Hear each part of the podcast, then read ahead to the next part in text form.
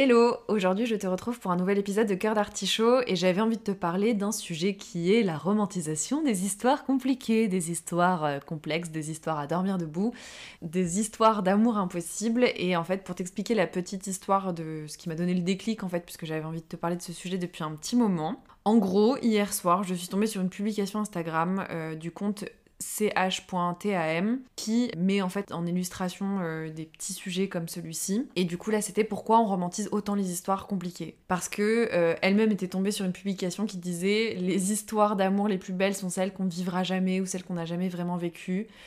C'est vrai que voilà, les amours qu'on va imaginer, les, tout ce qu'on va idéaliser en fait autour de ces amours impossibles ou de ces amours qui ont eu lieu. Et si on reprend la jeunesse de tout ça, toute la base de, de ce qui crée cette romantisation déjà de base. On grandit tous avec des films, avec des livres, avec des musiques et je pense que l'histoire de l'amour impossible, j'avoue, j'ai grandi avec Roméo et Juliette comme base, donc déjà on part, je vous l'avais dit déjà dans le premier épisode, mais moi ma base en termes de relation saine, on n'y est pas, hein, vraiment on n'y est pas du tout. Autre film qui a marqué mon enfance, The Notebook, donc n'oublie jamais en français.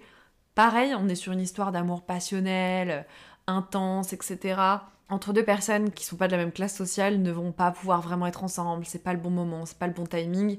Et c'est vrai que cette idée d'amour impossible et d'amour compliqué, elle va avec, euh, avec l'idée que c'est pas le bon moment pour nous, on n'était pas prêt, ou c'était pas la bonne personne, enfin, c'était la bonne personne mais c'était pas le bon moment, et que on va se dire ah oui mais euh, peut-être que je suis passée à côté de l'amour de ma vie, voilà, cette idée de l'amour de ma vie, de l'histoire d'amour de ma vie on va avoir envie de romantiser sa vie en fait. Enfin, en tout cas, moi la première, j'ai envie de romantiser ma vie. On a envie de vivre des expériences de vie intenses. On a envie de vivre des choses exaltantes, de, vivre des expériences qui nous marquent, qui font que notre, qui rendent notre vie et notre existence un peu plus belle et un peu plus passionnante entre guillemets. On va avoir tendance à idéaliser par exemple des amours qui vont avoir lieu de manière euh, très passionnelle, euh, très intense sur un court moment, à, s'accrocher aussi à cette idée que cet amour, enfin cet amour, cette passion en fait, soit de l'amour, alors qu'en fait ça se trouve il n'en est rien du tout.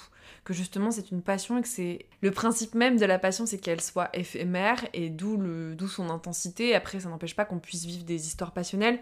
Vous le savez peut-être si vous avez grandi euh, dans les années 2000, 2010, etc. et que vous avez regardé Gossip Girl par exemple, le plus bel exemple de ça, enfin le plus bel exemple. En tout cas l'exemple le plus flagrant de tout ça, c'est l'histoire évidemment de Chuck et Blair, vous vous en doutez, qui a bercé notre adolescence, qui n'a pas rêvé être Blair Waldorf et qui n'a pas rêvé avoir euh, Chuck Bass euh, un jour.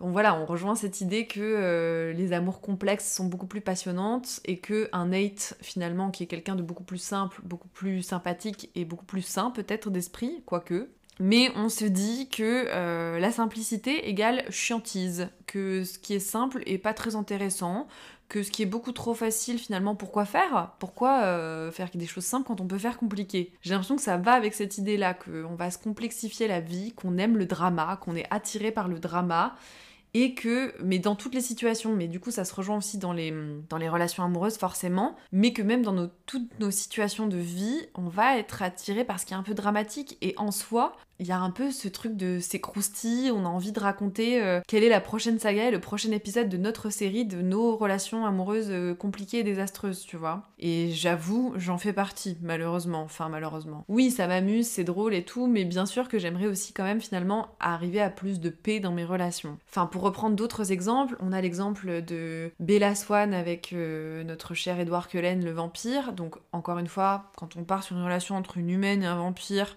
je pense qu'on a fait plus simple. Mais il y a cette idée que la fille euh, lambda, la fille un peu timide, un peu comme du coup, euh, parce que c'est un peu le, le pendant un peu plus pour adultes, du coup avec 50 nuances degrés, de cet, amour impossible, de ce milliardaire torturé qui va avoir du coup le cœur de, je sais plus comment elle s'appelle, euh, euh, je sais plus comment elle s'appelle, le personnage principal, mais du coup cette nana un peu introvertie, etc., qui va euh, faire chavirer le cœur et la carapace de cet homme qui est totalement indisponible émotionnellement, qui devrait faire une grosse thérapie. Mais pareil, la princesse de Clèves, enfin toutes ces, romances-là, euh, la littérature en est bercée, enfin depuis euh, la nuit des temps, je pense que c'est un mythe, bah du coup je le disais, Romeo et Juliette aussi. Et pareil, là, bah récemment aussi, euh, j'avoue, j'ai regardé du coup la série One Day, qui est du coup elle-même adaptée du film avec Anne Hathaway, j'ai oublié le nom de son partenaire, mais qui est très chouette. Et, enfin le film est très chouette, mais les acteurs sont très bien aussi. Et qui est lui-même adapté d'un bouquin. Mais du coup, il y a eu le livre, le film, et là, il y a récemment eu la série qui a beaucoup fait parler, où on suit du coup bah, les deux personnages principaux qui vont vivre leur histoire d'amour, enfin qui vont ne pas vivre vraiment leur histoire d'amour. C'est une relation d'amitié, d'amour, on sait pas trop.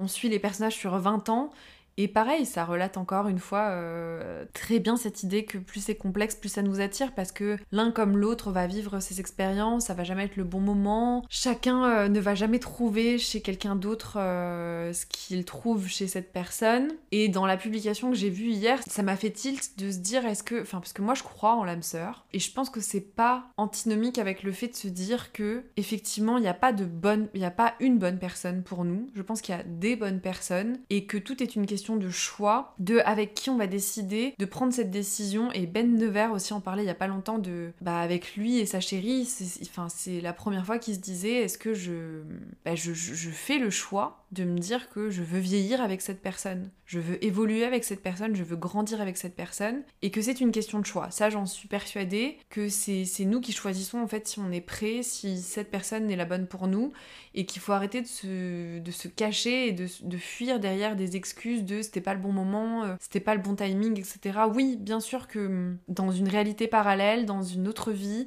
dans un autre espace-temps, si on avait fait le choix de, bah, ça me fait penser aussi au film Mister Nobody, que je vous conseille, excellent film sur les choix justement de vie. Et pareil, du coup récemment j'ai vu le film Past Lives, qui m'a bouleversée. Vraiment, c'est donc c'est euh, nos vies d'avant ou les vies d'avant, je sais plus, mais qui parle un petit peu. Voilà, si vous croyez à la spiritualité, aux vies intérieures et tout ça, ça vous parlera. Et j'espère que ce film vous touchera autant qu'il m'a touché. Mais ça parle d'une histoire d'amitié d'amour, de connexion entre deux êtres humains en fait, et de choix encore une fois, de qu'est-ce qu'on choisit pour sa vie. Est-ce que même si une personne avec qui on a une connexion tellement forte, peut-être qu'on n'est pas fait pour avoir une relation de couple avec cette personne et que c'est pas la personne qui nous permettra d'évoluer et de grandir. Et que encore une fois, je pense qu'on s'accroche à cette idée que euh, on veut des histoires euh, intenses, des histoires passionnelles et qu'on confond la passion et l'amour, qui pour moi sont deux choses très très différentes. Pour avoir vécu un peu une histoire euh, passionnelle assez intense où je m'étais dit waouh, j'ai jamais vécu ça avec personne. Sur le long terme, c'était absolument pas viable. Genre, je savais que pour la vie que j'avais envie de me créer, si je faisais le choix de rester avec cette personne, je serais malheureuse. Et que c'est un choix que j'ai fait de partir alors que j'avais la sensation d'aimer profondément cette personne. Encore une fois, je pense que c'était vraiment plus le côté passionnel, le côté intense qui m'attirait sur le moment et qui faisait que j'avais envie de m'accrocher à ce que je ressentais dans ce moment de ma vie, qui me faisait avoir la sensation d'être vivante. Cette idée de fuis-moi, je te suis, suis-moi, je te fuis, etc. Même si ça me casse les couilles, hein, vraiment, euh, j'en ai marre de me retrouver au sein de ce, genre de situation et de relation, mais pour l'instant, je le crée parce que je pense que ça me donne la sensation d'être vivante, j'en sais rien, enfin, c'est peut-être une euh, analyse un peu à la con, mais je me dis, on cherche cette sensation d'être vivant, on cherche euh, cette sensation, enfin en tout cas pour ma part, euh, c'est vrai que ça puisse être différent avec nous, par exemple, si on est attiré que par des bad boys, de se dire non mais nous on pourra le faire changer. Jamais de la vie. Faut enlever cette idée de notre tête, vraiment. Hein, il ne changera pas pour nous. Si la personne a envie de changer, c'est de son propre chef et c'est tout. Je sais pas comment expliquer, je pense qu'on cherche tous à éviter la routine, ou en tout cas euh, souvent. Bah pardon, je viens de faire un parallèle. C'est qu'on cherche à tout faire pour être vivant parce qu'on associe la routine et le quotidien à quelque chose de, mort en fait, et qu'on puisse pas se dire que euh, finalement un amour simple, bah, c'est la paix en fait. Et la paix, ça veut pas forcément dire euh, bah, que c'est qu'on va mourir, quoi. Je suis en train de me perdre dans ce que je voulais vous dire. Mais tout ça pour dire qu'on est attiré par le drama et que du coup c'est pour ça qu'on va avoir tendance à idéaliser les relations compliquées parce que c'est d'une ce que notre imaginaire a intégré et notre inconscient a intégré ça par notre imaginaire, pardon. Est-ce que très honnêtement, je vous pose vraiment sincèrement la question et je me la pose aussi à moi, est-ce que vraiment l'histoire d'un amour simple et euh, facile m'intéresserait à lire et à voir au cinéma. Donc oui, je pense que la réponse à cette question pour moi est non. Dans un film et dans une série et dans un roman, effectivement, non, je pense que ça m'ennuierait. Et c'est triste, mais du coup, je suis tellement habituée à ce genre d'histoire que j'en demande.